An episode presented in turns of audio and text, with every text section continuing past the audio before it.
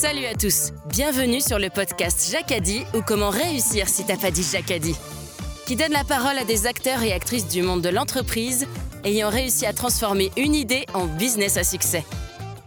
Bonjour, moi c'est Cyril Marie, je suis entrepreneur depuis une vingtaine d'années dans la communication digitale et je dirige Inspire Studio, cofondateur de la French Tech en région Rhône-Alpes, je suis passionné par les belles histoires d'entrepreneurs. Salut, je suis Gérald Debeau. J'ai passé les 30 dernières années dans de belles entreprises à l'international. J'ai décidé de poser mes valises dans la région pour créer Brooklyn qui accompagne des dirigeants ambitieux et exigeants. Cyril et Gérald, à travers leur passion pour le monde de l'entreprise, ont créé les podcasts Jacadi pour vous partager des histoires d'aventurières et d'aventuriers inspirants de l'entrepreneuriat. Positif, pragmatique et surtout persuasif.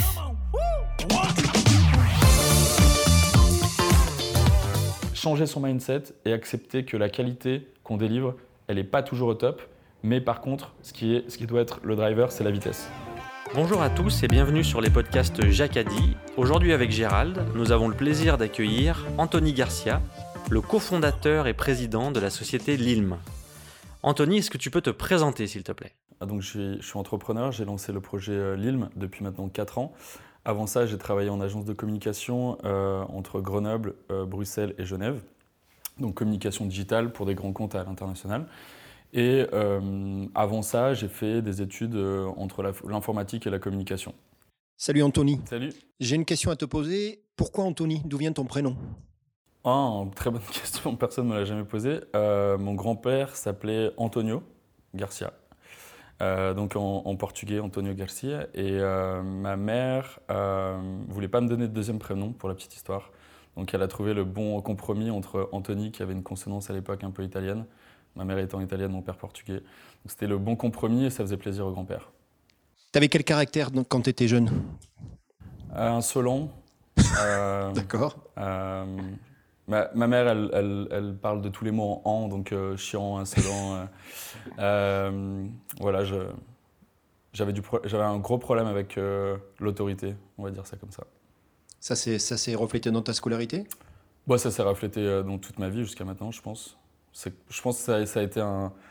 tout à l'heure, on parlera de trigger, mais là, c'était un driver. Je pense que c'est ce qui m'a permis aussi de rebondir sur, dans des coups un peu durs de la vie. J'ai une fille à 17 ans, par exemple.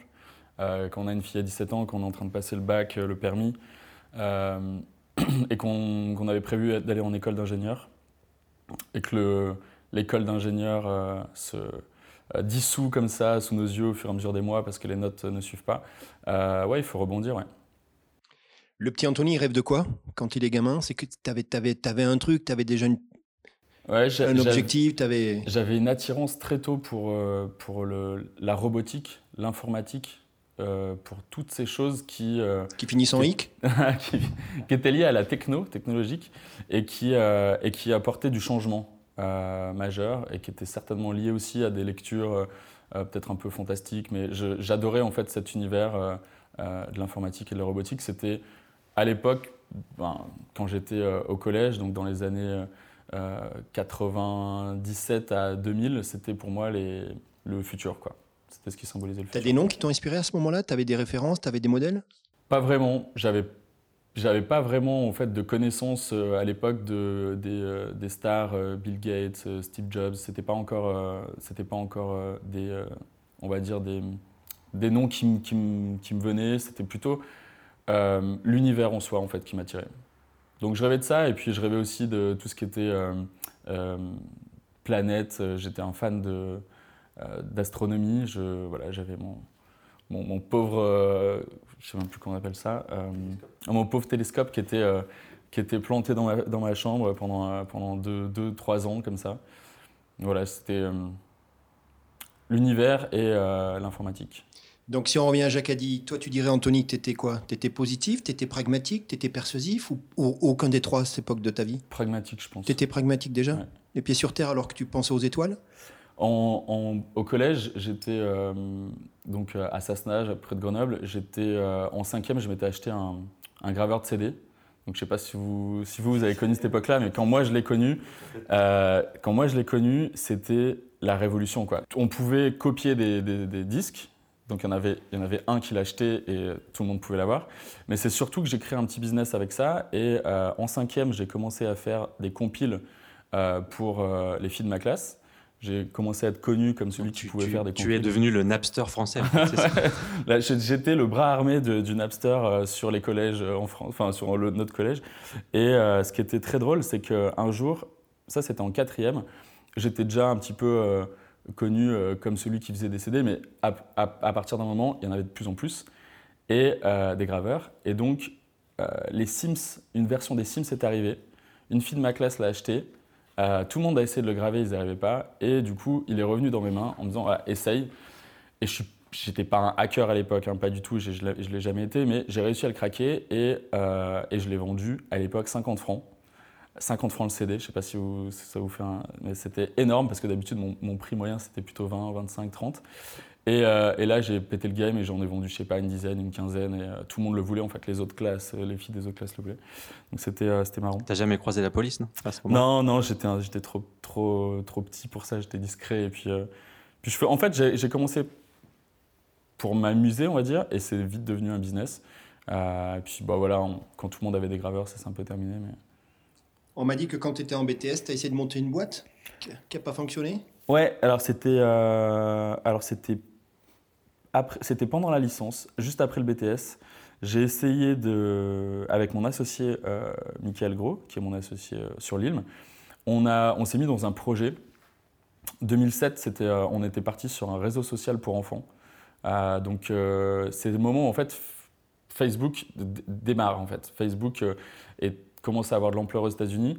on commence à le voir arriver et on voit en fait ce truc-là en se disant waouh, il y a quelque chose à faire pour les enfants.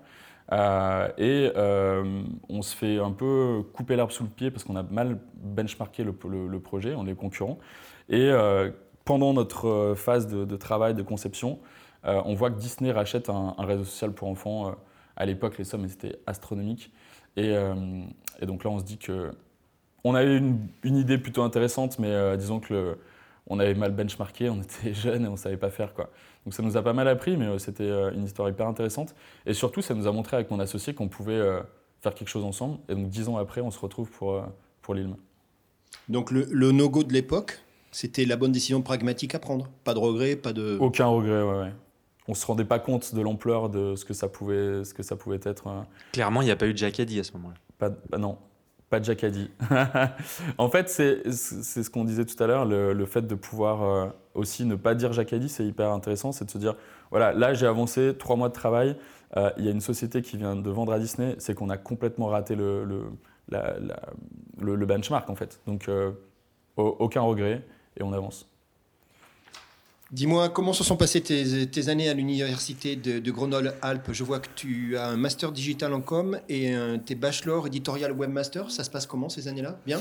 Bah, Ce moment-là, c'est la période euh, durant laquelle je trouve ma voie. C'est-à-dire que je vais en BTS informatique parce que mon, rêve, euh, c'était l'informatique, mais je me rends compte très vite que l'algo, ça ne me plaît pas.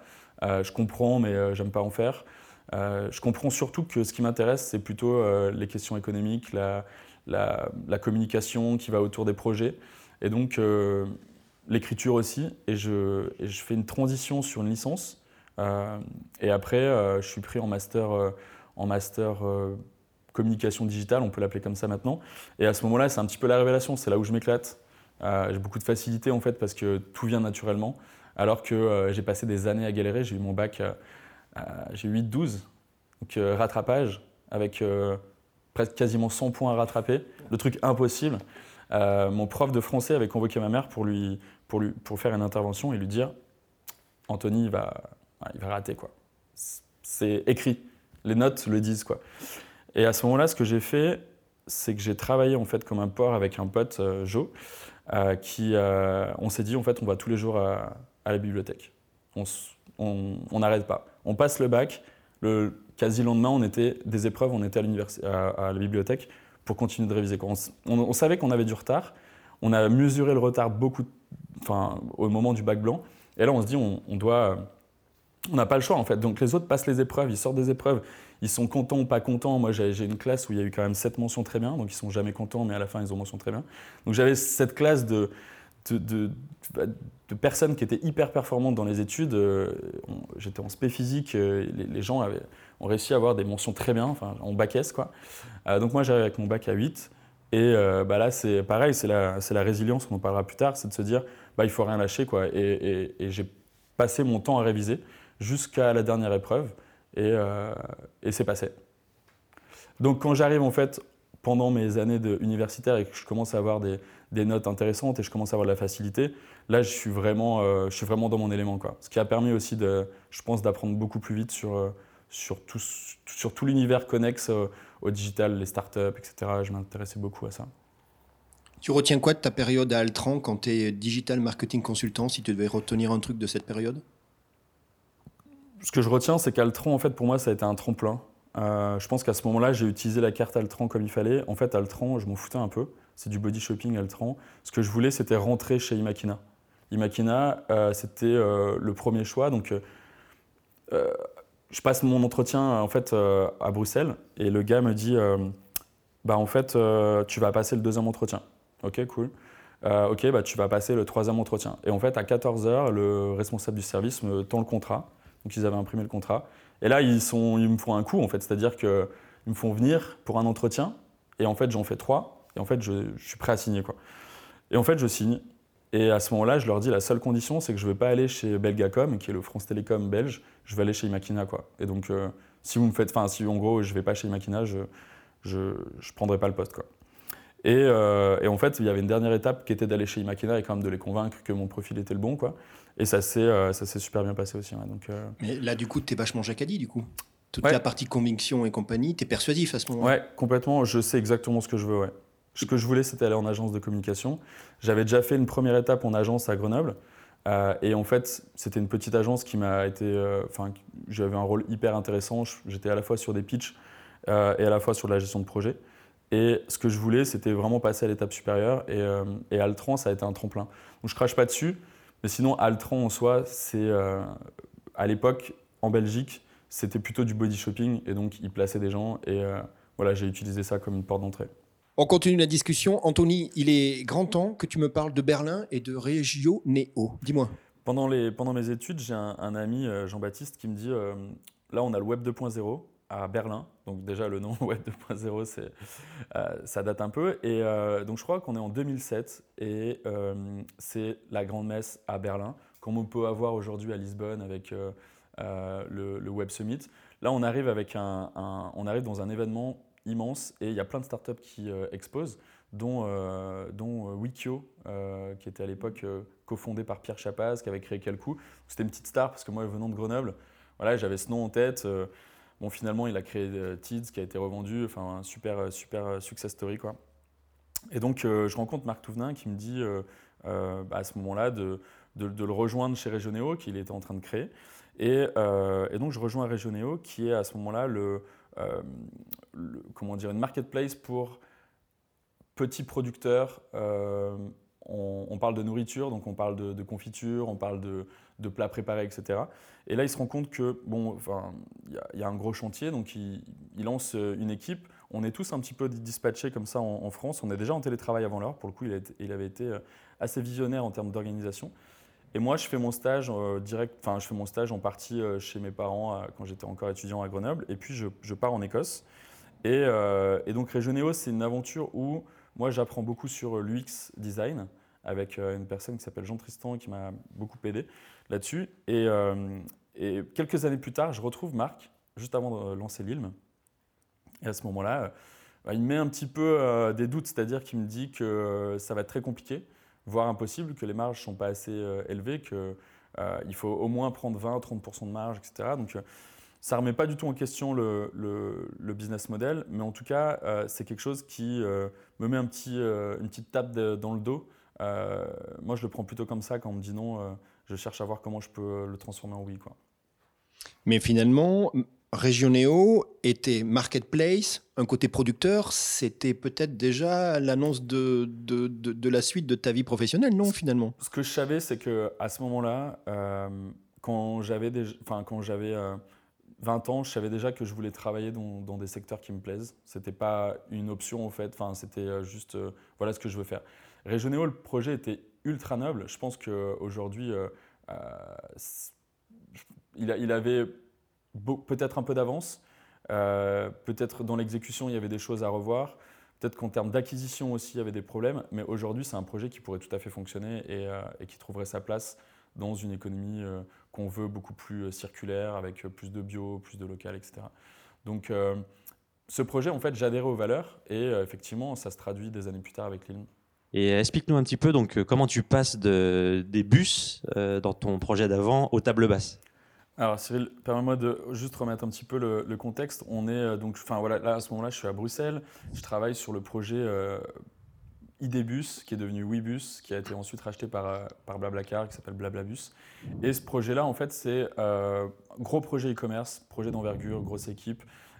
et on commence à toucher un petit peu cette notion de branding. Et puis on, on arrive dans des réunions avec, avec voilà, le, le, gars qui a créé le logo SNCF, voilà ce qui est à mon époque complètement étranger. Moi, j'ai plutôt un profil tech, plutôt market. Euh, et on voit des gens euh, qui, se, qui se branlent sur un logo, sur une couleur pendant, euh, pendant des jours, quoi, jusqu'à ce que ça coûte plus de 200 000 euros. Quoi. Et, nous, pour nous, c'était impensable. On était dans la performance et tout, le côté branding, je ne le comprenais pas en fait. Et puis, je suis passé à, Genève, chez Imakina Genève, et j'ai travaillé pour un client Longines, où là, en fait, j'ai été propulsé dans le branding à travers des photoshootings, euh, projet exceptionnel, magnifique. J'ai eu la chance de faire le, tour du monde avec euh, les équipes Longines pour euh, photographier l'élégance locale dans des courses hippiques. Donc, donc tu passes sur le territoire de marque en fait. Tu passes du digital à la marque et au territoire de marque. Complètement. Qu'est-ce que la marque doit véhiculer? Qu'est-ce que la marque doit véhiculer sur un territoire avec une culture donnée? C'est-à-dire que quand on fait un photoshooting à Hong Kong, on ne le gère pas de la même manière que à Louisville, aux États-Unis, euh, là où en fait on se retrouve dans le Kentucky, sur la course hippique euh, euh, mythique. Et quand on est à Londres avec la reine d'Angleterre qui est présente, la course hippique qui est passée juste devant à côté, c'est hallucinant. On, est en chapeau de forme et on essaye de gérer un, shooting photo. Et l'idée, c'est que l'élégance locale devait être capturée différemment. Et ça, en fait, c'était quelque chose qui m'intéressait parce que c'est de la communication, mais ce n'était pas un sujet que je maîtrisais. Et là, je commence en fait à rentrer dans cette notion de création de marque, euh, et je comprends en fait tout l'univers qu'on doit développer, et c'est là où en fait ça me donne aussi envie quelque part de créer ma propre marque. Et donc en référence avec tout ce que j'ai appris, euh, avec les valeurs qu'on a pu voir sur, sur des projets comme Regionéo, euh, je crée l'ILM, qui est à la base, au tout début, une marketplace de, créateurs, et qui devient petit à petit un, un SaaS pour les menuisiers, les ébénistes, pour les aider à à aller chercher plus de projets et à aller réduire leur cycle de vente, etc. Milos, tu te rappelles de Milos? Milos, il, dit de, il, dit de, toi sur la campagne de, de Longines, il dit il savait exactement ce qu'il voulait, il nous donnait des idées claires et des directions très claires, tout en nous laissant toujours la liberté de création, ce qui démontre que c'était un vrai professionnel. c'était une super expérience avec, euh, avec Milos, qui, qui est, ça c'était en Australie, à Sydney. Donc je suis allé quatre jours à Sydney. C'était euh, à la fois hyper excitant et puis en même temps euh, très frustrant d'être dans, un nouveau continent, une nouvelle capitale et de, pouvoir rester que seulement quatre jours. Et, euh, et, pourtant, avec ce photographe, on a eu une collaboration qui était assez fusionnelle. C'était assez rare. mais voilà, il suffisait d'aller boire un coup avant la veille du shooting pour arriver le lendemain en, mode cohésion d'équipe, c'était très drôle. Et en fait, euh, c'était très dur en, Australie parce qu'il y avait beaucoup de gens qui étaient avec des bières. Donc on ne pouvait pas capter en fait l'élégance locale avec des gens qui, qui, étaient sans cesse en train de boire. Quoi. Et donc on a eu les plus gros pochetrons, euh, c'était euh, l'Australie. Et donc on devait trouver des astuces pour, pour que les bières n'apparaissent pas. Mais on ne pouvait pas faire du Photoshop. Quoi. Il fallait juste bien cadrer et, et, presque demander aux gens en fait, de poser sans poser. Quoi. Moi, j'ai une question hyper sérieuse. Est-ce que dans, ton, dans ta vie spirituelle, tu crois à la réincarnation? Pas du tout. Alors, il va falloir que tu m'expliques comment un mec comme toi, inspiré par les, la fin du, des années 1700, l'époque de Robespierre, l'époque de Napoléon, comment tu crées une boîte qui signifie les incroyables et les merveilleuses Alors, Je suis scotché, explique-nous. Je vais t'expliquer. Je ne l'ai jamais raconté euh, vraiment pendant un podcast. Je ne sais pas si tu connais Cyril. Euh, toi, Gérald, tu ne le connais pas, mais Cyril, je ne sais pas si tu le connais. J'étais euh, donc avec ma compagne. On, regardait une, émission historique racontée par. racontée et surtout jouée par Mac Lexguy, qui est pour moi le le, comment dire, le, celui qui a vulgarisé la science euh, pendant toute mon enfance. Quoi. Donc, euh, c'est quelqu'un qui est à la fois brillant et hors du temps. Quoi. Il s'habille toujours de la même manière depuis 20 ans, il a toujours un style très particulier. Et puis là, il est costumé. Et puis, il raconte une anecdote sur euh, la Révolution française. Il parle des incroyables et des merveilleuses. J'avais jamais entendu parler, pourtant j'aime bien l'histoire, j'aime bien me renseigner sur aussi les petites anecdotes. Et là, euh, avec l'aide euh, d'un petit pétard quand même, faut le dire, je, me dis non mais là, les incroyables et merveilleuses, ça fait un super euh, anagramme en fait, ça fait l'ilm et, et, en fait ça marche super bien. Les incroyables et merveilleuses, c'est qui? C'est nos artisans qui créent chaque jour des produits exceptionnels, uniques. Il faut qu'on leur redonne le pouvoir et ces artisans-là, on va les appeler les incroyables et les merveilleuses. Et pour justement créer la marque, on va appeler ça l'ILM, et derrière, en fait, on aura un, storytelling qui peut, être, euh, qui peut être intéressant. Moi, ce que je propose, c'est qu'on demande à, Mac Lesguy, qui s'appelle, tu le sais, Olivier Lesgourg. Ah, je pas. Qui, bah, qui nous appelle ou qui. Ça serait bien que tu le. non Ah ouais, ça peut être intéressant, ouais, c'est sûr. Moi, je voudrais comprendre euh, euh, ton idée au départ. J'ai compris que c'était une histoire de voyage, de filles, de bois et de Michael. Et de bus. Et de bus. Voyage, fille, bois Michael, et tout ça, ça donne l'ilm? Ouais, en fait, c'est l'ilm était, euh, c'était une graine euh, qui, qui, était là depuis longtemps. Euh, comme je te l'ai dit, je me suis rendu compte que je me suis rendu compte que j'aimais le business quand j'ai commencé à raconter cette histoire de ces dégradés. Je me dit mais en fait, ça a commencé tôt parce que parce que en fait, je gagnais vraiment de l'argent avec ça. Je m'étais vraiment acheté des trucs. Je peux encore dire que voilà, j'allais à la Fnac, j'avais une chaîne IFI qui faisait mini disque que je que je voyais, je me disais non mais c'est incroyable une chaîne Infinity, je veux me l'acheter quoi. Et à l'époque je vendais des CD, puis je travaillais aussi avec mon père dans le bâtiment, et j'ai toujours travaillé, j'ai toujours gagné ma vie. Quand j'étais étudiant, je faisais des sites, euh, des sites web, euh, euh, donc j'ai toujours eu ce côté un, petit peu entrepreneur, et je savais qu'un jour j'allais créer quelque chose qui allait sur lequel j'allais mettre énormément d'énergie et qui allait être utile. Je voulais voulais pas créer en fait. j'avais la possibilité de partir sur un modèle plus agence ou plutôt freelance, consulting, etc. Mais je voulais quelque chose qui ait de l'impact. Et, euh, et, à ce moment-là, c'est ce qui faisait sens dans ma vie. Quoi. Et je pense que c'est là que je t'ai rencontré à l'époque de, mes anciennes activités. Et, euh, et c'est vrai qu'on s'était vu à une réunion où tu cherchais des fonds à l'époque. Euh, et c'était assez clair que bon, on n'allait pas pouvoir travailler ensemble à cette époque-là parce que je pense que tu avais un niveau qui était bien au-dessus de, ce qu'on pouvait t'apporter. Et ce que, j'ai trouvé hallucinant chez toi, c'est la maîtrise de, chaque détail euh, la rigueur en fait dans, dans, l'approche, dans le pitch, dans la manière de structurer et tout. Et je pense que tu m'as, enfin, tu, m'as invité euh, plusieurs fois à tes comités strat. Je te remercie. Et, euh, et c'est toujours ce qui ressort en fait, c'est qu'on a la possibilité de donner notre avis. Tu te mets en danger pour mieux comprendre comment les gens perçoivent ton projet et pour prendre gentiment quelques claques avant de prendre l'apéro au rouge et, aux sauces. Mais en tout cas, c'est vraiment un point déterminant, je trouve, dans ta personnalité. Et, ce, qui a, en fait prolongé notre rencontre, c'est que Cyril a eu le, cran euh, de me dire euh, on peut pas t'aider, on va servir à rien.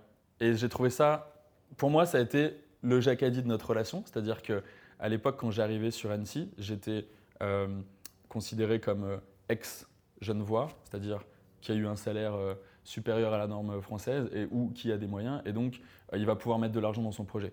Et nous, on voulait pas mettre de l'argent dans notre projet tant qu'on n'avait pas en fait des signes euh, fort euh, du marché. Euh, et donc là, j'avais une personne en face de moi qui pouvait potentiellement me conseiller et qui me dit non, on va, on va pas le faire comme ça. Donc j'ai trouvé ça hyper cool. Et c'est ce qui manque en fait sur Annecy, c'est des gens aussi qui sont capables de, de pouvoir conseiller par étapes sans sortir la grosse artillerie. Et surtout sans te faire perdre du temps, c'était un peu l'idée. Exactement.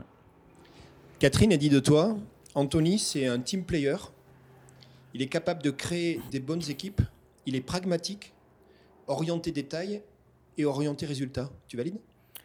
Ah bah, je, suis très, flatté. Euh, Catherine, on a bossé ensemble sur des, sur des pitchs qu'on a gagnés. Euh, et c'était à l'époque euh, le moment, pour moi, les, les, pitchs. Donc les pitchs, c'est on répond à un appel d'offres en, agence avec le, le niveau le plus détaillé possible. Donc on a un budget, on a un timing, donc budget serré, timing généralement déjà trop serré, et on doit répondre à des, à des appels d'offres. Et, et j'adorais ça parce que c'était pour moi le concentré d'un projet un projet qui, peut durer 6, 8, 9 mois, 10 mois. Là, en fait, en une semaine, on doit tout donner, on doit sortir le meilleur. Et, euh, et on arrivait très bien à s'entendre avec, euh, avec Catherine sur des choses comme ça. Elle avait la fibre commerciale et puis j'avais le. Je pense que je l'aidais beaucoup sur, euh, sur la partie technique, sur la partie market et comment, comment vendre le truc.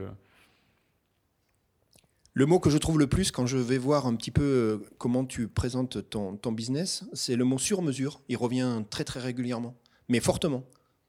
C'est quoi? C'est l'axe de, tout, de toute ton approche? C'est Pendant un moment, ça l'était. Aujourd'hui, on se rend compte que le sur-mesure est, réducteur.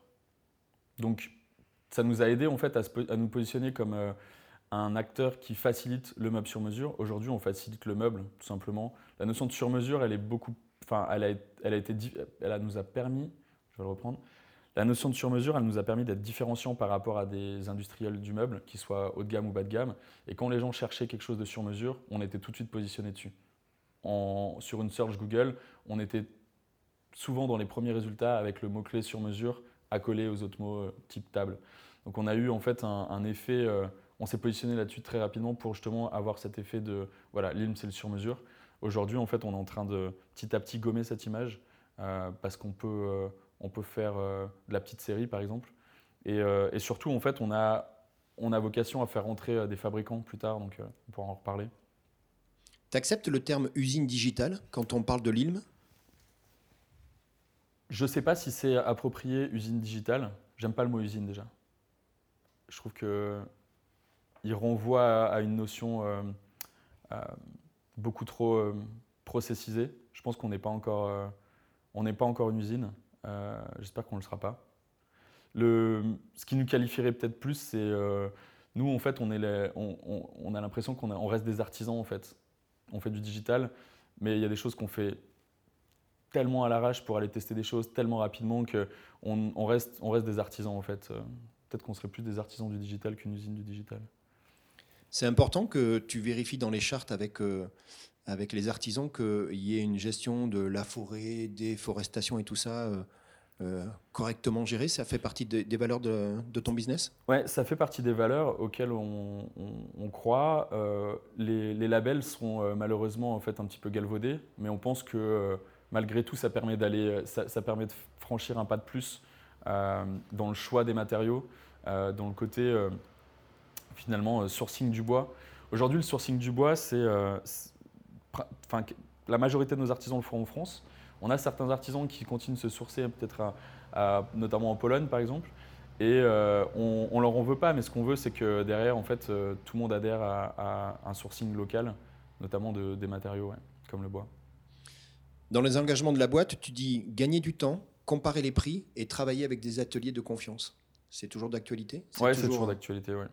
En fait, on est rentré beaucoup plus fort sur la notion de, pricing. On, se dit que notre solution, elle permet très facilement à un architecte, à un professionnel type restaurateur, euh, euh, gérant de boutique, qui vient sur la plateforme, il peut très facilement comparer les prix, alors qu'avant, il ne savait pas à qui s'adresser. Là, il vient, il dépose son projet de manière très simple, et, nous, on lui permet de comparer les prix, comparer les offres, et surtout, bah, derrière, on apporte euh, du business aux ateliers.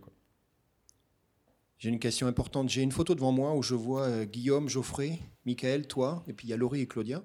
La question est la suivante. Si je suis blond et bien rasé, est-ce que j'ai une chance de rentrer dans ton staff? Alors, euh, il y a hum, plusieurs personnes de, cette équipe qui, euh, qui, sont, qui, ont continué leur, aventure, notamment des personnes qui étaient en études avec nous.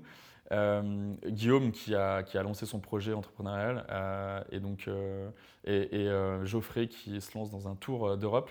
Donc on a, euh, on a, on a, si tu es blond, euh, sans, euh, enfin, si tu es blond sans poitrine, tu peux quand même venir. Mais l'idée, c'est que on s'est, on s'est rendu compte à un apéro, quelqu'un nous a dit, mais vous êtes les mêmes en fait. Je sais pas, c'est pas fait exprès. Tu sais ce qu'il dit, Hicham, de toi? Il dit, tu as la capacité à obtenir le meilleur de chaque membre de l'équipe. Tu es un très bon négociateur et tu t'assures systématiquement que la qualité de la réalisation est au niveau de ton ambition et du projet commandé. C'est quelque chose qui est fort pour toi, ça? C'est marrant que tu aies pris ce, celui-là spécifiquement parce que c'est ce qui m'a valu en fait d'être, euh, je pense, euh, très bon en agence, euh, surtout d'augmenter en fait le niveau de qualité et d'augmenter la rapidité. Aujourd'hui, en fait, en startup, on doit faire un petit peu l'inverse, c'est-à-dire qu'on doit accepter que le niveau de qualité ne soit pas si haut et on doit sortir par exemple une nouvelle fonctionnalité sur le site sans que le niveau de qualité soit celui que j'espère. Et donc, c'est complètement différent. On renverse le mindset, c'est-à-dire qu'on doit accepter que la vitesse est l'élément le plus important face à la qualité. Ce qui était moins le cas en agence, où on avait quand même euh, euh, des, euh, des, plannings qui pouvaient être confortables. Si on avait deux mois de retard en agence, bon, on a deux mois de retard, mais il y, avait souvent peu d'impact financier. Là, la startup, en fait, on a, je sais pas, un certain nombre de mois devant nous. Et on sait que euh, si on ne franchit pas les étapes, on meurt. Donc, donc, donc c'est, intéressant que tu prennes ce, cette, cette, citation parce que c'est certainement ce qui a été le plus compliqué pour moi quand je ah suis arrivé en startup. Ah ouais. C'est changer son mindset et accepter que la qualité qu'on délivre, elle n'est pas toujours au top. Mais par contre, ce qui, est, ce qui doit être le driver, c'est la vitesse. Et aujourd'hui, tu as accepté ça? Aujourd'hui, on est complètement là-dedans et euh, chaque personne qui rentre chez nous euh, doit savoir gérer ça. Euh, par exemple, un développeur doit apprendre à jeter ce qu'il a fait. Ça, c'est comme si tu lui, tu lui amputais d'un membre. c'est hyper frustrant pour une personne, de manière générale, de travailler sur quelque chose et de se dire que ça va être utilisé une fois et jeté à la poubelle. Je peux te donner un exemple très concret. On a développé un, une carte euh, interactive pour que les. Euh, euh, on n'y a pas passé des plombs, mais on a une carte interactive pour que l'utilisateur choisisse ses, zones de livraison. On se rend compte qu'elle n'est pas utilisée correctement. Et donc là, en fait, on va faire un changement de, design. Si le changement ne fonctionne pas, on fait sauter la carte. Donc on va jeter à la poubelle 3-4 jours de travail. Et ça, et ça en fait, c'est pas la culture agence. La culture agence, c'est on essaie de réutiliser au maximum. Quoi. Anthony, je vais te donner une phrase et tu me dis ta réaction. On y va mhm. Les hôtels, tu sais, ils passeront jamais par ta plateforme. Bah ça, c'est un peu le, c'est un peu le, le, driver, le trigger, le jacadi de toute mon, de tout, je pense, de toute ma carrière. C'est quand on me dit non. Euh, bah, encore une fois, je te, dit, à hein, 6 ans, j'acceptais pas l'autorité, donc. Euh, donc, euh, donc là, c'est pareil. Je, je, ne conçois pas en fait qu'on me dise non sans une très bonne explication. Si c'est ton avis, pas de souci. Mais si tu me dis euh, non, j'en suis sûr, et que tu me balances une, une vérité comme ça, euh, je vais avoir à cœur de la démonter et puis de, voilà, de passer, passer derrière. J'aimerais te parler d'un moment euh, qu'on a partagé tous les deux. Je crois que c'était au bureau. Alors c'était au bureau, l'enseigne, le bureau, sans faire de pub. Euh, et c'était un moment où tu m'as appelé pour euh, discuter, pour prendre du recul, pour euh, me, présenter des pitchs, je crois, et puis pour échanger. On a passé deux heures, je crois, à discuter. à ce moment-là, j'avais dans tes yeux énormément de doutes, mais le dire. clairement, tu, tu, je, pense que tu étais vraiment en train d'aller puiser une énergie incroyable pour, pour aller chercher des solutions. Tu me demandais un peu mon avis, mon, modeste avis. Hein. En tout cas, je pense que ce jour-là, on a partagé un moment qui était assez intéressant. Est-ce que tu veux en parler un peu? Et qu'est-ce qui a ensuite euh, été dans, la feuille de route qui a suivi ce moment-là Bon, déjà, ce qu'il faut savoir, c'est que j'appelle euh, Cyril, euh, je lui envoie un message et je lui dis on peut se voir. Il me dit je suis pas dispo la semaine prochaine. par contre, on peut se voir dimanche. Je crois que j'ai envoyé le message vendredi et il me dit ouais, dimanche 18h. Ok. Pas de souci. Donc, merci beaucoup déjà d'avoir répondu aussi vite. Et j'avais besoin, je pense, d'un sparring partner euh, j'avais besoin qu'on me rende un peu les coups et qu'on m'amène ailleurs en fait. J'étais, je pense, dans les, dans les limbes, pour faire référence à, Inception, j'étais vraiment très très loin en fait. Je ne savais pas où on allait et on s'apprêtait à rencontrer un fonds d'investissement, euh, Expon, au Luxembourg, qui avait mis la barre super haute et qui nous avait en fait euh, vraiment poussé dans nos retranchements sur tout un tas de sujets. Et à ce moment-là, en fait, on n'était pas prêt, tout simplement. Donc, j'ai appelé Cyril à la rescousse pour répondre, euh, pour essayer de dégrossir les choses le plus rapidement possible. Mon rendez-vous, c'était, euh, je partais le lundi ou mardi, je crois, quelque chose comme ça. Et ce qui s'est passé, c'est que euh, bah, on n'a pas été bon. on n'a pas été excellent, on n'a pas été nul non plus. Mais on n'a pas passé le deuxième tour tout simplement. Le résultat, c'est qu'il y avait trois tours. On a passé le premier tour, on n'a pas passé le deuxième. Donc on, y est allé, on a présenté. Et là, les gars étaient... Euh, J'étais pas assez préparé. Ils nous attendaient sur tous les sujets. Et, euh, ça, c'est certainement le meilleur rendez-vous professionnel qu'on ait, eu, euh, qu'on ait eu chez LIM. Cette époque-là, ça a été une suite, une suite de rendez-vous et une suite de, travail sur notre positionnement, sur comment on veut présenter l'ILM, comment en fait on, veut bouger dans les prochains mois. On n'a plus de trésorerie en mars, comment on fait quoi? Et, ça a été le début de la période la plus compliquée chez l'ILM, mais en fait, si on n'avait pas eu ce rendez-vous ensemble, je me serais peut-être pas rendu compte aussi vite que on n'était pas dans les, on était, on n'avait pas le niveau de jeu pour aller taper les VC européens. Donc là, on l'a su. Et euh, ce qui nous a permis de rebondir, c'est. Euh, bah, après, on a enchaîné avec la levée de fonds, on, a réussi la levée de fonds, mais ce qui nous a permis de rebondir, c'est le changement de business model euh, juste après. Dans ta période de jeune créateur, tu le dis et tu l'écris que tu as été accompagné par la CCI. C'est c'est quelque chose que tu recommandes à, tout, à toute personne qui, en, qui se cherche, qui a besoin de... Comment ça s'est passé? Qu'est-ce que Qu'est-ce que ça t'apporte, cette période CCI Alors, la CCI, comme toutes les organisations institutionnelles, euh, elles, peuvent apporter des choses. Il faut savoir ce qu'on veut. C'est-à-dire que euh, si on arrive à la CCI et qu'on attend en fait d'être pris par la main, ça marche pas. Il faut savoir exactement ce qu'on veut. Ils ont des bonnes formations. Ils ont des, ils ont des, on a été aidé notamment sur la partie juridique avec une, une, personne qui nous, a, voilà, qui nous a pas mal aidé. À, finalement, quand on met le doigt sur le juridique, on se retrouve à, à, relever des points sur le business, euh, business model, etc. Des détails qu'on n'avait pas vus, euh, des choses qu'on pensait pouvoir faire et qui ne sont pas possibles, euh, et des choses auxquelles on n'avait pas pensé et qu'on doit mettre en place. Et donc la partie, partie juridique a été, assez intéressante pour nous. après, ce qu'il faut dire, c'est qu'on on est dans une ville comme Annecy et euh, le digital sur Annecy, euh, au niveau institutionnel, il n'est pas euh, maîtrisé. Donc, on a appris ce qu'on avait à apprendre et après, on est allé chercher l'aide aussi dans d'autres organisations. C'est ça ton conseil? Venir convaincu persuasif et prendre ce que la CCI peut apporter. Ouais, et puis en fait, tout simplement de se renseigner sur les formations. Il y a plein de formations. Pour le coup, ils ont fait un, super programme de formation. Et ça, c'est vraiment cool.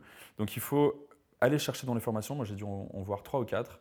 Euh, honnêtement, il y a à boire et à manger. Je, vous m'avez dit d'être sincère, vous m'avez dit de dire la vérité. Il y a à boire et à manger. Il y a des gens qui sont hyper bons et qui vont donner une, conférence qui va être hyper impactante, une heure et demie, format court, très pragmatique. Et il y en a, je ne sais même pas en fait pourquoi ils sont là. Pourquoi en fait, pourquoi on les laisse parler quoi? Vraiment. On a perdu une heure et demie dans une, dans une, dans une, dans une session où on a failli se barrer au bout de 5 minutes parce qu'on savait que c'était pas pour nous. Quoi. Et en fait, on nous a dit non, non, mais restez, vous allez voir. On leur a dit en fait, on est sceptique, ça va pas nous plaire. Quoi. Et on est resté. Bah, du coup, on s'est marré, quoi, mais parce qu'on avait autre chose. Enfin voilà, c'était euh, un truc de développement personnel un peu bizarre, quoi. Mais, voilà, franchement, je pense qu'aujourd'hui, il y a plein d'organisations en fait qui essayent d'aider. Il y a Initiative Grand Annecy, euh, enfin je ne sais pas si je dois parler des, institutions anciennes, mais il y, a, le réseau Initiative, il y a le réseau Entreprendre, euh, il y a les CCI, mais il y a aussi euh, en Auvergne-Rhône-Alpes Digital League qui euh, commence à connecter un petit peu les, gens. Donc je pense qu'il y a pas mal d'initiatives. L'entrepreneur que j'étais il y a 4 ans, j'ai pu m'inspirer de ça, mais ce qui était pour, pour moi beaucoup plus inspirant, c'était De Family, par exemple, qui avait lancé un programme coup d'État et qui permettaient de voir toutes leurs conférences en ligne, euh, ça, c'était beaucoup plus impactant pour moi, clairement. Euh, ils savaient comment. Enfin, il y avait une conférence sur le pitch deck. Voici comment on fait un pitch deck. Voilà ce qu'attendent les investisseurs. Voilà ce que vous devez présenter. Si vous présentez comme ça, vous allez faire un flop. Vous avez deux manières de présenter l'équipe. Vous pouvez la présenter avant, et après. Si vous la présentez avant, c'est que vous êtes des tueurs. Sinon, vous n'êtes pas des tueurs, vous n'êtes pas connus, vous n'avez pas fait Facebook, Google et, Twitter euh, en trois ans. Ok, ben, mettez-vous à la fin. Et donc, ce genre d'explication qui était hyper claire, hyper pragmatique pour moi, c'est ce qui m'a permis le plus d'avancer. Donc, c'est encore disponible en ligne. Moi, je le recommande à les, toutes les personnes qui veulent se lancer, euh, notamment dans, la tech et dans le digital. Anthony, on va passer à un moment important du, du podcast. Jacques a dit, tu ne peux pas sortir de la salle, tu ne peux pas partir en courant, et tu dois partager avec nous et avec les auditeurs ton coup de gueule. C'est quoi ton coup de gueule aujourd'hui? Alors, j'en avais plein. Il fallait en, fallait en choisir un, parce que j'ai un, esprit un peu protestataire. non, je pense que le coup de gueule le plus, le plus constructif que je puisse euh, en tout cas proposer, euh, c'est celui de l'accompagnement d'un start-upper. Du moment au moment où il a l'idée, au moment où en fait il lève euh, pour la première fois ou la seconde fois, on se retrouve avec des très grosses disparités. C'est-à-dire que si je suis dans l'écosystème parisien, j'ai tout, tout à portée de main. C'est-à-dire que j'ai des gens ultra, ultra compétents, j'ai des gens qui ont réussi dans des startups et qui sont capables de mentorer en fait des plus jeunes, des, des novices. Et j'ai aussi cet écosystème de business angel euh, qui, ici, dans une ville comme Annecy, est global, mais qui, euh, dans des villes plus grandes, est thématisé. On a des business angels qui sont spécialisés dans le SaaS, dans la marketplace, euh, dans, le, dans, le, produit. Et là, et là, nous, en fait, on se retrouve avec un écosystème qui est, qui est pauvre et qui a du mal, en fait, à s'articuler. On a beaucoup de de, complexe d'ego qui fait qu'on a beaucoup de choses qui avancent pas. Et en fait, on est pénalisé face à notre startup. C'est-à-dire que dans le même domaine, lancé au même moment, je suis convaincu que nos concurrents ont pu euh, bénéficier d'un accompagnement de meilleure qualité et donc arriver à avancer plus vite. Euh, et donc on ne joue pas dans, la même cour et ça c'est hyper frustrant. On a l'impression de se retrouver avec le problème euh, d'une personne avec moins de moyens qui doit, accéder, à une école de commerce versus le fils à papa qui euh, et donc, on a, l'impression qu'on ne démarre pas avec les mêmes, armes, ce qui est hyper frustrant. Et, euh, euh, aujourd'hui, on a des acteurs, on a des accélérateurs, des incubateurs qui sont inexistants sur Annecy. On a des projets hein, qui, sont, qui sont dans les tuyaux, mais si les gars en fait mettent trois ans pour lancer un accélérateur, c'est qu'ils ne sont pas faits pour accélérer les gens. C'est un, peu le, un peu le constat que je fais. Euh, et, au niveau des institutions, on sent que ça, ça se bouge aussi, on sent qu'il y a des, initiatives. Euh, il y a eu un très bon recrutement sur Annecy qui a été fait euh, avec, avec Angélique, qui avait une très bonne connaissance de la start-up, qui avait déjà monté une start-up elle-même, etc. Donc elle arrive avec une crédibilité, une légitimité, et, ce qui fait, et aussi des conseils qui sont ultra pertinents. Donc il y a des choses qui vont dans le bon sens, mais globalement, en fait, on n'avance pas assez vite dans un monde où nous, en fait, on est sans cesse en train de faire des, sprints vers, euh, vers la prochaine étape. Quoi. Dans la vie d'une startup, à un moment donné, on cherche des fonds. Euh, Ce n'est pas obligatoire, mais euh, la plupart des startups euh, passent par la case levée de fonds. Et honnêtement, moi, j'ai dû sortir d'Annecy. Donc, je suis allé chercher des investisseurs au Luxembourg, avec un family office, à Bruxelles, avec des business angels qui étaient hyper intéressés par notre projet. Euh, et je n'ai pas réussi à trouver d'intérêt euh, sur Annecy. Je n'ai pas réussi, je pense, à, avoir des personnes euh, qui soient motivées pour, pour un projet techno comme le nôtre. je ne sais pas si c'est le projet, je ne sais pas si c'est le timing, mais en tout cas, c'est un process qui est lourd, c'est un process qui est long. Quand un business angel en, Belgique ou au Luxembourg est capable d'investir en deux semaines, ici, il faut neuf mois. Donc voilà, c'est toujours une question de, rapidité, j'en ai déjà parlé plusieurs fois je pense que c'est vraiment la chose qu'on doit avoir en tête sur, euh, Annecy ou dans d'autres villes qui sont euh, de notre taille, c'est d'avoir euh, des structures hyper agiles avec des gens compétents et une rapidité pour, pour délivrer les choses en fait. Que ce soit un investissement ou que ce soit du conseil, il faut que ça aille vite. Et je peux peut-être finir une chose, tu ne comprends pas. Mais en gros, on a quand même sur, dans le bassin annécien, on a des gens des entrepreneurs qui ont réussi et qui sont hyper bons euh, dans leur domaine. On a des success stories euh, sur Annecy comme, euh, comme Vinatis, qui est un des premiers commerces de vin en France, Snow Leader, qui est un des premiers commerces de sport de montagne et de glisse en France. On a, on a également Milibou, qui est une référence dans l'e-commerce dans du meuble. On a, des, on a des très grosses boîtes comme ça. Et, et je pense que ça, serait intéressant d'avoir les gens qui ont participé à cette aventure, que ce soit les fondateurs ou d'autres, hein, les premiers employés sont aussi toujours, souvent très intéressants. Euh, on aimerait qu'ils partagent leur expérience. Je pense que ça pourrait être intéressant pour, euh, pour moi, mais aussi pour, euh, pour les, start les start qui se lancent, les entrepreneurs qui se lancent tout simplement aujourd'hui, en 2020, 2021. Il faut, faut, que ces gens-là puissent, puissent être dans le partage il paraît que tu es un barjot du post-it, que ah tu te trimbales toujours avec tes cartons de post-it. On ne devait pas la faire chez moi il ne devait pas y avoir des post-it parce que j'ai fait ça dimanche et ça, c'est mes post-it euh, vie, perso. à organiser. Ah, pardon, mais je ne l'ai pas lu. Alors, Gérald, regarde, il y a. Je n'ai pas lu. Il y a 30 post-it. Je ne veux pas lire. Ah non, mais c'est euh, payer telle facture, c'est. Euh, envoyer les remboursements, parce que je m'occupe pas de ma vie perso. Je, ah ça, ça c'est un, sujet. Le post-it, que, les post-it que vous voyez là, c'est l'entrepreneur qui n'a pas géré sa vie perso pendant. C'est du Scrum à domicile en fait. Et là, là j'ai utilisé Scrum, ouais. Ah, je me suis mis samedi, je me suis dit, en fait, qu'est-ce qui performe euh, chez Lilm? C'est quand on fait du Scrum euh, pour développer, il euh, faut que tu te l'appliques pour toi. C'est marrant parce que d'habitude, on fait l'inverse. quoi. On applique des techniques perso pour le pro. et là, en fait, c'est du perso, c'est des post-it, des tâches, mais ce que j'aime bien faire, Ok, donc là tu m'as complètement. Euh, le, post-it en fait c'est un moyen pour nous quand on est ensemble en équipe euh, pendant des war rooms, euh, pendant les, notre séminaire en fait, c'est le moyen de connecter l'équipe. Je pose une question, question qui peut être parfois interprétée de différentes manières. Je pose une question et en fait on prend tous deux minutes pour y répondre. Donc on fait ça, on, fait ça tous les jours en fait pendant, le, pendant la war room, ça dure 6-7 jours. Euh, et, donc, je demande, euh, bah, par exemple, à l'équipe, euh, qu'est-ce qu'ils attendent de, cette War Room Qu'est-ce qu'ils attendent en termes. Qu'est-ce qu'ils attendent de cette War Room? Et Les réponses peuvent être bah, j'ai envie de me marrer, j'ai envie d'apprendre, j'ai envie de connecter avec l'équipe. souvent, on est dans, des endroits plutôt confortables parce qu'on se fait chier quand même pendant, pendant un an, donc on se dit qu'on va, on va se louer un, beau, lieu. donc, on était dans l'arrière-pays, dans le Languedoc, près du Zès. Et donc, ouais, on, utilise les post-it pour ça. Je ne sais, pas, sais pas si c'est très écolo. Euh, du coup, on a commencé à réutiliser les post-it euh, sur, sur cette war room-là. Mais effectivement, c'est un, un, moyen pour moi de. Et du coup, maintenant pour l'équipe qui s'est approprié le post-it, euh, c'est marrant quand ils vont entendre ça, mais c'est un moyen de oser. C'est-à-dire que j'oserais peut-être pas dire les choses telles quelles, mais vu qu'on me l'a posé via un petit jeu euh, et le post-it étant le support, je peux répondre à des choses qui sont parfois personnelles, parfois de l'ordre de l'émotion qu'on essaie de cacher dans l'entreprise. Euh, euh, et, ça a créé des situations folles. C'est-à-dire que le jeu des post-it, on l'a fait pendant, à la fin d'une war room, pendant, après l'apéro. C'est important. C'est-à-dire que les langues se déliaient. Et euh, un, des, un des sales m'a dit c'est ma meilleure expérience professionnelle.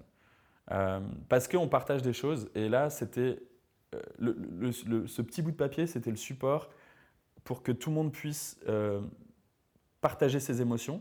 Les émotions étaient toutes partagées. Et donc, il y a eu un espèce de courant électrique qui s'est propagé là dans, au sein de toute l'équipe. Il y faut savoir qu'on était dans, un, dans, une villa avec un, avec un feu qui, qui, enfin, qui était là derrière nous qu'on avait. Euh, enfin, je n'importe quoi.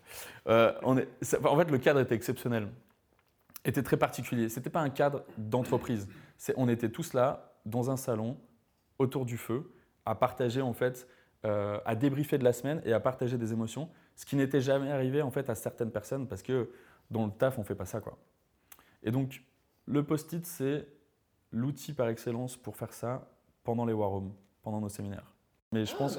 mais ce qui est juste génial, c'est qu'on est rentré dans ton, à ton domicile. Merci de nous avoir invités chez toi. Et le truc qu'on voit sur la vitre ah de ton salon, et ça, ça mériterait une photo, c'est euh, des post-it qui sont hyper alignés. Alors, je, je, vais décrire ce qu'on voit. Hein. On a un papier journal posé à l'arrache, et on a des post-it qui sont hyper alignés. Il n'y en a pas un qui dépasse. Posé à l'arrache, non. Non, non, Regarde bien. Le, journal, le journal est posé à l'arrache, mais, le, mais les post-it sont au millimètre. C'est magique. En fait, en fait c'est un moment. En fait, il y a une vraie ergonomie. L'UX, c'est là que l'UX ressort en fait aussi dans, cette approche. Je me, je me suis, je me suis réellement dit, euh, il faut que tu, il faut pas que tu lâches euh, la partie perso quoi.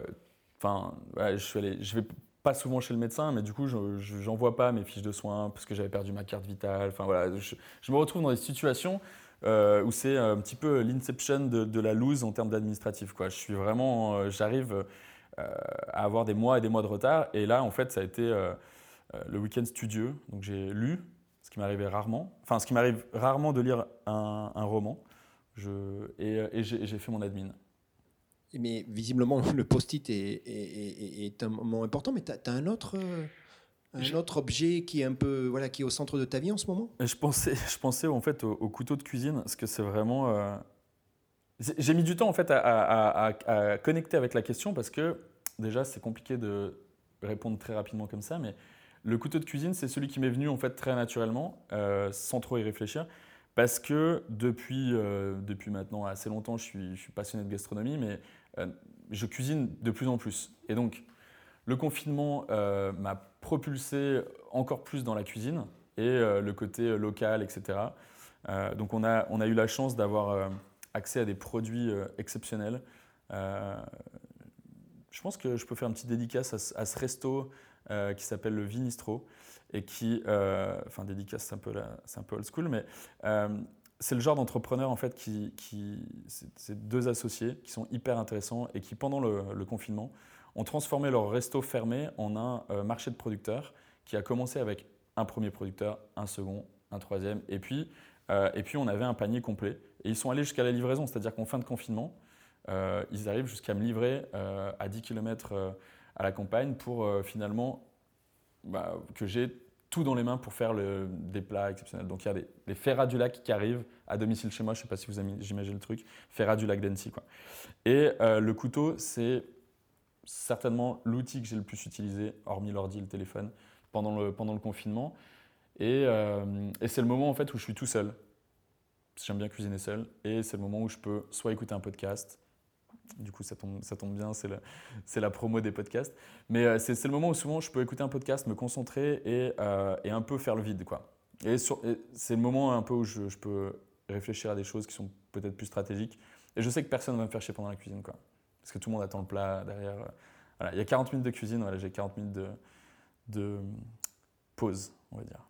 Tu dis de toi, je suis épicurien par nature, je suis passionné de gastronomie et d'onologie, et j'adore découvrir soit des nouvelles tendances euh, de nourriture sur Instagram, mais surtout, et encore plus, euh, visiter et découvrir des restaurants euh, à travers le monde.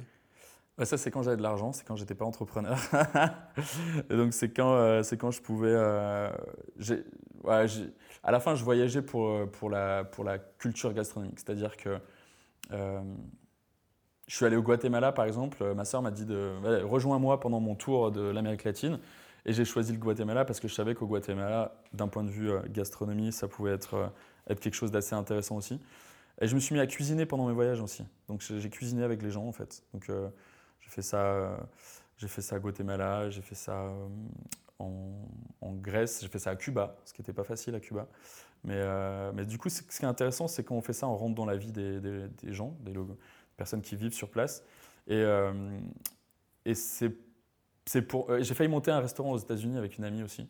Donc pour moi, la cuisine, c'est vraiment un truc qui est assez euh, important parce que j'ai pas envie de manger de la merde.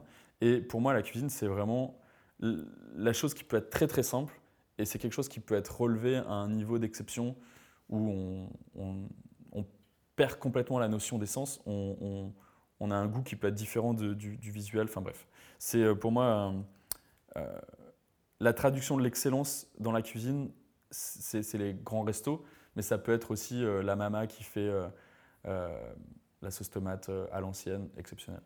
Voilà.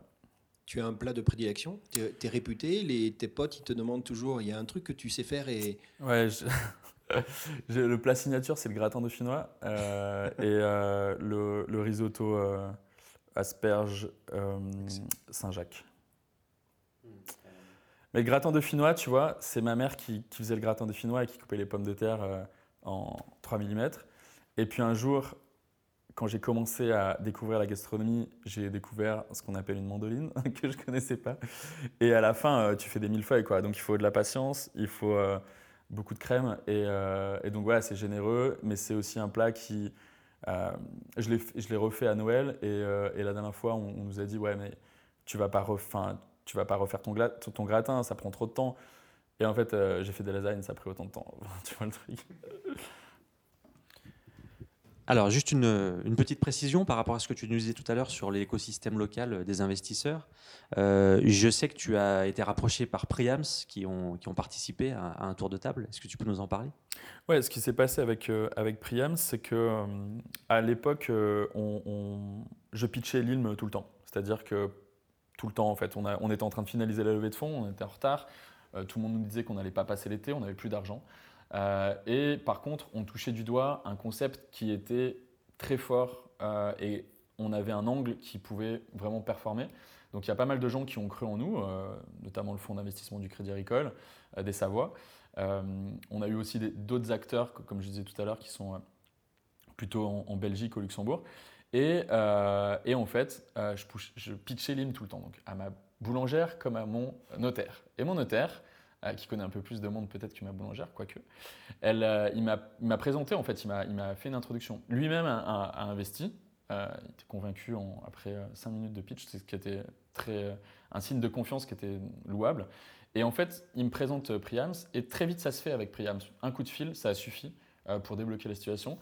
je pense qu'ils ont une, vision stratégique qui est hyper intéressante. C'est d'ailleurs le groupe immobilier, en, le promoteur qui performe le plus en, Haute-Savoie. Euh, et ils ont des programmes de luxe aussi euh, en, station, ce qui collait déjà très bien avec notre positionnement. Et en plus de ça, ils ont, ils ont une vision hyper intéressante sur le développement de la boîte. Ce qui, n'est pas le cas en fait de, toutes les, de tous les promoteurs qui peuvent rester encore un peu ancrés dans des habitudes voilà, old school, années 80. Quoi. Sur, la levée de fonds, on a eu un, un, un phénomène d'excitation qu'on a, qu'on a, qu'on a dû mettre en place et qu'on a réussi à mettre en place. Et, euh, moi, j'ai énormément de respect pour notre premier business angel. Donc, il y a eu le premier investisseur qui était le fonds euh, du Crédit Agricole, mais on a eu le premier business angel. Donc, je me retrouve à Charleroi. Charleroi, qui n'est pas la, ville la plus sexy de Belgique. Euh, généralement, les Bruxellois, ils n'ont pas envie d'aller à Charleroi. C'est vraiment la, punition. Donc, je me retrouve à Charleroi. Donc, déjà, j'arrive, la ville est magnifique. Je, passe de la gare au, au, cinéma et je dois pitcher dans un cinéma devant 100 euh, investisseurs, 100 business angels qui sont là et qui euh, nous attendent. Euh, on est 10 à passer, je crois. Et quand je présente, je fais une belle présentation, mais je me retrouve avec la bouche asséchée. Et je me retrouve à aller chercher ma, salive pendant 2-3 pendant minutes. Arrive le moment des questions, je prends enfin une bouteille, je bois, et il y a un gars qui me pose une des premières questions. Et cette question-là, elle me permet de rebondir sur euh, la fin de, pitch qui était un peu moyenne. Quoi. Euh, et, donc, il y a 4-5 personnes qui viennent me voir à la fin, dont lui. Et ce gars-là, en fait, il a pris le risque avant tout le monde. C'est-à-dire avant, avant, tous les autres investisseurs, au même moment que le, Crédit Agricole. Mais à ce moment-là, lui, il se dit Ok, j'y crois, j'investis. Et, euh, et c'est lui qui nous a permis ensuite d'aller chercher aussi les autres. Et voilà, merci infini, parce que sans lui, en fait, on ne serait pas là. Là où il pouvait craquer, c'est quand on, allait, euh, on allait toucher en fait euh, euh, la qualité de son travail, tu vois, remettre en cause la qualité de son travail. Là, en fait, si un client pouvait lui dire, en gros, tu as fait de la merde, lui, il pouvait un petit peu prendre la mouche. Mais globalement, c'était le mec qu'on pensait avoir avec nous jusqu'à la seconde levée de fonds. Quoi. Et il a craqué pendant le, confinement. Il a craqué rupture amoureuse plus, plus pression. Et nous, on l'a pas lâché. En fait, nous, on l'a pas lâché, on lui a laissé un peu de temps. on lui a laissé pas mal de temps, en fait. Mais, euh, mais en fait, euh, on lui a laissé un mois de chômage technique et une semaine avant, j'ai appelé mon associé, je je veux, je veux plus qu'il revienne. C'est pas une année facile, comme de passée, on va la clôturer euh, dans quelques, dans quelques semaines. Comment tu la vois cette année? Comment tu vois finir l'ILM? Et puis s'il te plaît, est-ce que tu peux nous dire un petit peu des, des previews, des overviews sur, sur 2021 qui s'annoncent également très challenging? Alors, l'année 2020 a, commencé par euh, euh, la, structuration de l'équipe sales. C'est certainement le point sur lequel on s'est le plus planté euh, dans l'aventure Lilm, par des mauvais recrutements, par des mauvais choix, par aussi un manque de focus sur, sur cette partie sales. Et, et, donc, on a travaillé pendant, pendant tout le confinement à revoir ce process sales pour justement être meilleur. Pendant le confinement, on a eu, euh, on a eu la, bah, l'occasion de, confronter en fait nos employés à des situations qui étaient quand même assez, euh, assez exceptionnelles. Et donc, on a eu des gens qui sont, euh, qui sont partis. ça a finalement permis de, voilà, de, structurer l'équipe avec aujourd'hui une très très bonne équipe. Donc, le revers de la médaille, pour nous, il est quand même plutôt, plutôt positif. C'est qu'on arrive à avoir maintenant la meilleure équipe pour aller à la prochaine étape qui est la levée de fonds. Donc 2021 pour nous, c'est d'arriver à, asseoir ce qu'on a mis en place sur la partie sales, c'est-à-dire on a eu plus 100% entre juin et juillet de vente. Euh, on fait mieux en septembre-octobre que sur juillet. Donc les chiffres sont plutôt bons euh, sur les derniers mois. On est assez content, mais on veut confirmer et on veut confirmer jusque, jusque janvier 2021. En fait, le confinement, ça a été assez particulier pour nous. On s'est retrouvés retrouvé en télétravail, toute l'équipe. et comme beaucoup de boîtes, nous, on était déjà préparés en fait, au télétravail, c'est-à-dire qu'on associé, il, est, il était à Aix-en-Provence. on a deux développeurs qui sont à Bruxelles, donc on était déjà organisé comme ça. On était prêts. on était à passer en, full télétravail, mais c'est juste qu'on on n'avait pas, les, on pas les couilles, je crois. En fait, euh, on se disait que c'était important de se voir, etc. Et on s'est rendu compte que euh, quand on, quand on, pendant le confinement, on a été beaucoup plus efficace sur la partie produit. Donc, on a commencé un peu à se poser des questions et, euh, et le confinement, ça a aussi ouvert une, un plus grand partage, une plus grande transparence finalement avec l'équipe. On était beaucoup plus éloignés, on ne se voyait pas, mais du coup, on devait partager beaucoup plus d'informations. Et on a décidé de, de, rester en télétravail 3 à 4 jours semaine et d'avoir une seule journée ensemble euh, au bureau pour euh, notamment les Annéciens. En, début d'année 2020, on cherchait cette traction qu'on n'avait pas et on cherchait en fait la formule magique pour arriver à performer auprès de nos artisans, à leur proposer le meilleur service qui allait leur, servir, qui allait euh, être utile pour eux. Et on s'est rendu compte que on n'était pas tout le temps utile avec certaines fonctionnalités. Donc on a coupé et on a, allé chercher en fait ce qui intéressait le plus euh, les artisans. Et pour faire ça, on a dû prendre des risques, on a dû euh, vendre des fonctionnalités qui pas encore là. Euh, on a proposé des fonctionnalités en, version dégradée. L'outil d'estimation qu'on a sorti, c'est un, pauvre formulaire en fait qui arrive, qui arrive dès, la, dès la demande. En fait, l'artisan peut estimer en une seconde son projet. Et, et c'est un outil en fait qui permet de filtrer les curieux. Et on s'est rendu compte avec ça qu'on avait un taux d'acceptation des devis qui augmentait. Aujourd'hui, on a 800 demandes de devis qui arrivent sur la plateforme, euh, contre 300 en janvier. On, a doublé le nombre de, projets demandés sur la plateforme et surtout, on a gagné en qualité. Et en fait, on s'est rendu compte pendant le confinement que les artisans, ils ne voulaient pas du volume, ils voulaient de la qualité. Donc, on s'est demandé comment faire en sorte de leur envoyer des projets ultra qualifiés, encore plus que ce qu'on faisait maintenant. Et donc, on a opté pour une solution qui est à la fois old school et radicale, c'est-à-dire qu'on a la meilleure personne pour faire ça, c'est un humain. Donc on a mis une personne qui appelle chaque projet.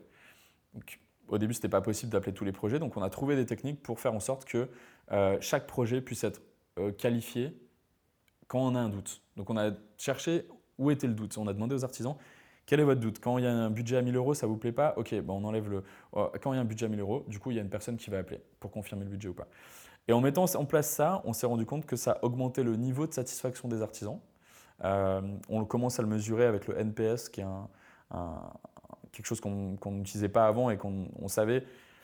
On savait que c'était obligatoire pour nous d'arriver avec ce métrique pour la seconde levée de fonds. Donc on a commencé à le mesurer maintenant. Et euh, ce qui s'est passé en 2020, c'est qu'on s'est, je pense, professionnalisé à la fois sur le développement produit, à la fois sur la partie commerciale et à la fois sur comment faire rentrer en fait plus de, euh, clients, plus d'artisans sur la partie growth. Donc je pense que 2021 euh, va être une très belle année. On a réussi en 2020 à pointer du doigt ce qu'on appelle le product market fit dans le monde des startups, où on sent que le produit trouve sa cible et que, euh, et, que, ça, et que, ça, fonctionne. C'est-à-dire qu'il y trouve un intérêt, il paye pour ça et il est content. Donc on n'est pas encore à un niveau euh, où on a 10 de NPS, mais voilà, on tend vers ça. C'est l'objectif. On sait comment faire pour, pour, euh, pour faire remonter en fait les problèmes très rapidement Anthony, moi ce que je comprends euh, avec le temps qu'on vient de passer ensemble, et, je t'en remercie, c'est que euh, toi, tu as ce profil créateur depuis l'époque des CD, hein, ça a commencé comme ça. Mhm. et puis j'imagine que ce profil créateur, il évolue. Aujourd'hui, tu en es où dans, dans, ton profil à toi, dans ta vie de créateur? Comment tu vis les choses? Je pense que j'ai pas tout accompli. Je pense que j'ai envie de, de L'aventure Lille, en fait, c'est, euh, on en est, je sais pas où on en est exactement, mais on, en est qu'au début pour moi. il manque encore euh, des étapes pour me satisfaire en tant que, en tant qu'entrepreneur. J'ai, ma plus grande fierté, je pense, ça a été d'avoir euh, créé une équipe ultra soudée, qui, qui a conscience en fait de, qui a conscience des problématiques qu'on affronte et qui, en plus de ça, se donne les moyens en fait pour pour, enfin, pour taper ces problèmes-là. Je vais le refaire. Euh, aujourd'hui, on a une équipe. Aujourd'hui, ce qui me rend fier, c'est qu'on a une équipe super soudée, super solide, qui a des compétences dans tous les domaines nécessaires aujourd'hui pour faire performer l'ILM. On a aussi des personnes qui sont résilientes. Alors on, on, en parlait tout à l'heure, mais je pense qu'on on a une équipe qui est capable d'affronter les tempêtes et avec beaucoup de sérénité, ce qui n'était pas le cas avant. On avait des personnes qui pouvaient foncer, mais qui, euh, voilà, au moindre coup de vent, pouvaient euh, vaciller un petit peu. Euh, là, en fait, on a vraiment une équipe posée, structurée, et, je pense que ça va nous aider à finir 2020 et attaquer 2021 de manière sereine. Parce qu'en fait, aujourd'hui, ce qui me rend fier en, tant qu'entrepreneur, c'est l'équipe. Je, je, je, comprends ta réponse et, et c'est tout à ton honneur tu es dans la définition de la partie groupale, la partie équipe, qui est une valeur importante du succès de l'ILM. Mais moi, je vais te reposer la question pour pas que tu l'évites. Hmm. Mais toi, dans, ton, rôle d'entrepreneur, voilà, comment, comment tu vis toi ton, ta vie d'entrepreneur? En, fait, l'ILM, euh, l'ILM, c'est une plateforme euh, qui redonne le pouvoir aux artisans. C'est une plateforme qui permet de euh, développer les circuits courts et de finalement consommer du meuble, mais aussi des, projets d'agencement. C'est bizarre de parler de consommation, mais à grande échelle, c'est le cas. Euh, de consommer local et de consommer durable. Tant qu'on n'est pas arrivé à devenir le, leader sur le marché et d'avoir imposé un nouvel écosystème, je ne serais pas satisfait. Et si j'y arrive pas, je ne serais pas satisfait, je pense. Donc voilà, notre ambition, c'est vraiment de redonner le pouvoir aux ateliers pour que on puisse avoir le choix entre un artisan ou un industriel du meuble euh, donc les, deux ne sont pas incompatibles, mais je pense qu'on doit retrouver une économie beaucoup plus locale, et c'est ça notre ambition. Ton ambition C'est l'ambition de l'ILM, et c'est l'ambition que je porte à travers l'ILM aussi. C'est marrant parce que ça peut être schizophrénique. Est-ce que c'est la mienne ou est-ce que c'est Alors, ça fait, deux fois, ça fait deux fois qu'on te demande de parler de toi et ça fait deux fois que tu reviens sur l'équipe. C'est très intéressant. Aujourd'hui, la différence entre l'équipe et, moi, euh, je ne peux, je peux, pas parler au nom de l'équipe. Par contre, je peux parler au nom de l'ILM je suis, voilà, je suis cofondateur de l'ILM, et la vision qu'on veut donner et qu'on donne au projet, c'est vraiment d'aller euh, changer les choses en profondeur sur une économie. L'économie du meuble, mais plus largement l'économie des artisans, elle n'a pas vraiment été digitalisée. On a vu des plateformes de devis arriver. Euh, aujourd'hui, le taux d'insatisfaction des artisans, il est hyper haut sur ces plateformes. Pourquoi? Parce qu'il y a un problème sur euh, la réponse qui est apporté. C'est-à-dire, aujourd'hui, les, entreprises de devis, elles captent le projet, elles font du volume, elles balancent le volume aux artisans et elles se rémunèrent comme ça. Elles ne se soucient pas en fait de savoir si le projet est de qualité, si le client a réellement un projet. Et donc, elles, elles, épuisent les artisans, qui eux, en fait, ont juste besoin de travailler correctement. Donc nous, on a cherché tout ce qui posait problème à l'artisan aujourd'hui, y compris à travers ces plateformes, et on veut résoudre chacun de ces problèmes. Le plus gros problème, c'était la qualité des leads qui étaient envoyés. Et donc, notre ambition, c'est d'aller vers 100% de leads qualifiés. Merci Anthony pour euh, ta sincérité, pour cet échange, pour euh, cette ouverture aussi sur euh, ce que tu as dans les perspectives, ce que tu as dans le cœur aussi avec ton projet, pour la genèse, pour le coup de gueule, pour les perspectives. merci Gérald pour cet échange aussi et ce jeu de ping-pong questions-réponses avec Anthony. Est-ce que tu peux nous donner, Anthony, ta définition du jacadisme? Alors, c'est vous, euh, Cyril Gérald, qui avez inventé cette définition. Donc, c'est un peu dur de, vous proposer la mienne comme ça euh, rapidement. Mais moi, ce que je comprends dans le jacadisme, c'est que vous avez noté euh, pragmatisme, positivisme et persuasion. moi, je rajouterais, je, rajouterais l'audace.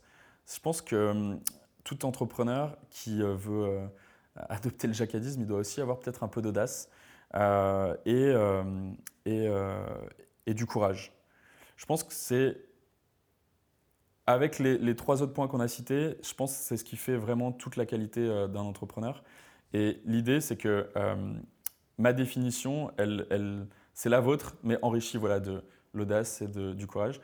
L'audace parce que euh, si on n'ose pas faire les choses, si on ne tente rien, si on reste dans notre coin, ben on fait rien. Et ça peut se traduire par du quotidien, c'est-à-dire qu'aujourd'hui chez l'ILM, on prend des risques constamment. Et si, si, on les prend de plus en plus et de plus en plus vite, c'est qu'on se rend compte que ça nous permet euh, de capter beaucoup plus d'informations, de comprendre notre, business model, de comprendre notre marché, et donc d'être encore plus performant. Au moment où on a été euh, voilà, confronté à, à, un compte en banque vide, il fallait un peu de courage aussi pour aller essayer de convaincre la banque de nous prêter un peu plus. Ça n'a pas marché. Là, il fallait autre chose, peut-être un peu plus de persuasion. Mais le, courage, en tout cas, il fallait le chercher pour aller convaincre euh, nos familles respectives avec mon associé euh, Michael. Euh, voilà, il fallait convaincre les familles qu'on allait le faire, quoi, qu'on allait passer cette étape-là. Il fallait, se convaincre aussi qu'on n'avait pas de plan B et qu'on et n'avait qu'un plan, c'était de passer la prochaine étape. Donc il faut du courage, il faut de l'audace. Je pense que c'est aussi ce qui manque peut-être dans l'entrepreneuriat un peu franco-français. Merci en tout cas euh, pour ton témoignage et on va souhaiter également un grand merci à Michael qu'on a eu euh, en off euh, au téléphone tout à l'heure. Merci beaucoup Gérald, Cyril de m'avoir en tout cas reçu et, j'espère qu'il y aura beaucoup d'entrepreneurs qui vont passer par votre micro. Bon courage. Merci beaucoup. Merci à toi, à bientôt. Jacques a dit, suivez-nous et abonnez-vous bien sûr. On se retrouve bientôt pour une nouvelle partie. En attendant, soyez positifs, pragmatiques et persuasifs. Jacques a dit inventez vos propres règles.